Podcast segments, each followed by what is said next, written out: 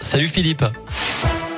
Salut Cyril, salut à tous. Et euh, le trafic pour commencer, vous rencontrez toujours un kilomètre euh, de ralentissement à chaque entrée du tunnel sous Fourvière, direction Paris et direction Marseille. Soyez prudents dans le secteur et j'en profite pour vous rappeler qu'il y a d'importants travaux prévus tout le week-end. Le tunnel de Fourvière et la 7 à hauteur de Pierre Bénite seront coupés.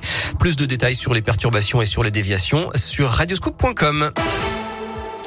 À la une, à Lyon, le nombre de cas de Covid augmente dans les écoles. C'est vrai en France et c'est vrai aussi dans notre région.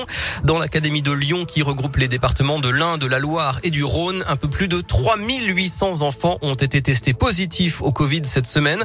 Un chiffre en hausse de 58% par rapport à la semaine dernière. Côté enseignants, ils sont 167, près de 6 fois plus que vendredi dernier. À un peu plus de deux semaines du premier tour de l'élection présidentielle, la campagne continue et Jean salle est de passage dans la région. Le candidat résistant sera à Villeurbanne demain, dans la Loire dimanche et dans l'Ain vendredi 1er avril.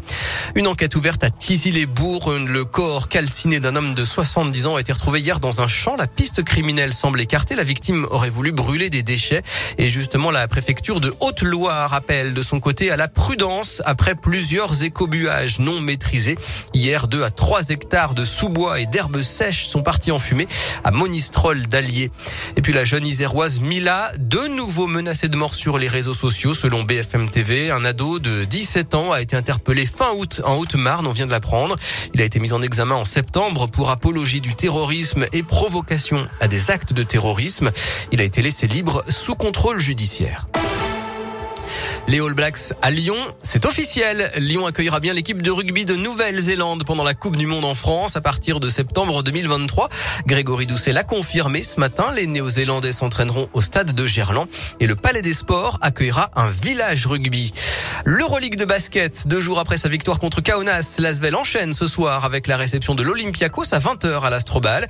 Puis dès demain en quart de finale de la Coupe de France contre Gravelines Dunkerque à Trélazé avant une éventuelle demi-finale dimanche. En foot, la France affronte la Côte d'Ivoire ce soir en, match amical.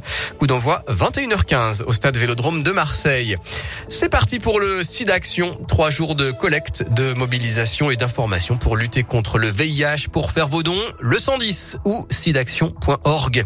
Et puis un rappel, on passe à l'heure d'été ce week-end. On va avancer d'une heure, on va donc perdre une heure de sommeil. Dans la nuit de demain à dimanche, à 2 heures, il sera 3 heures. Allez, on termine avec un coup d'œil à la météo. C'est un week-end de printemps ensoleillé, grand beau temps avec des maxis très douces cet après-midi. On attend 19 degrés à Lyon. Demain, dimanche et lundi, même programme hyper agréable. Possible retour de la grisaille à partir de mardi. Merci.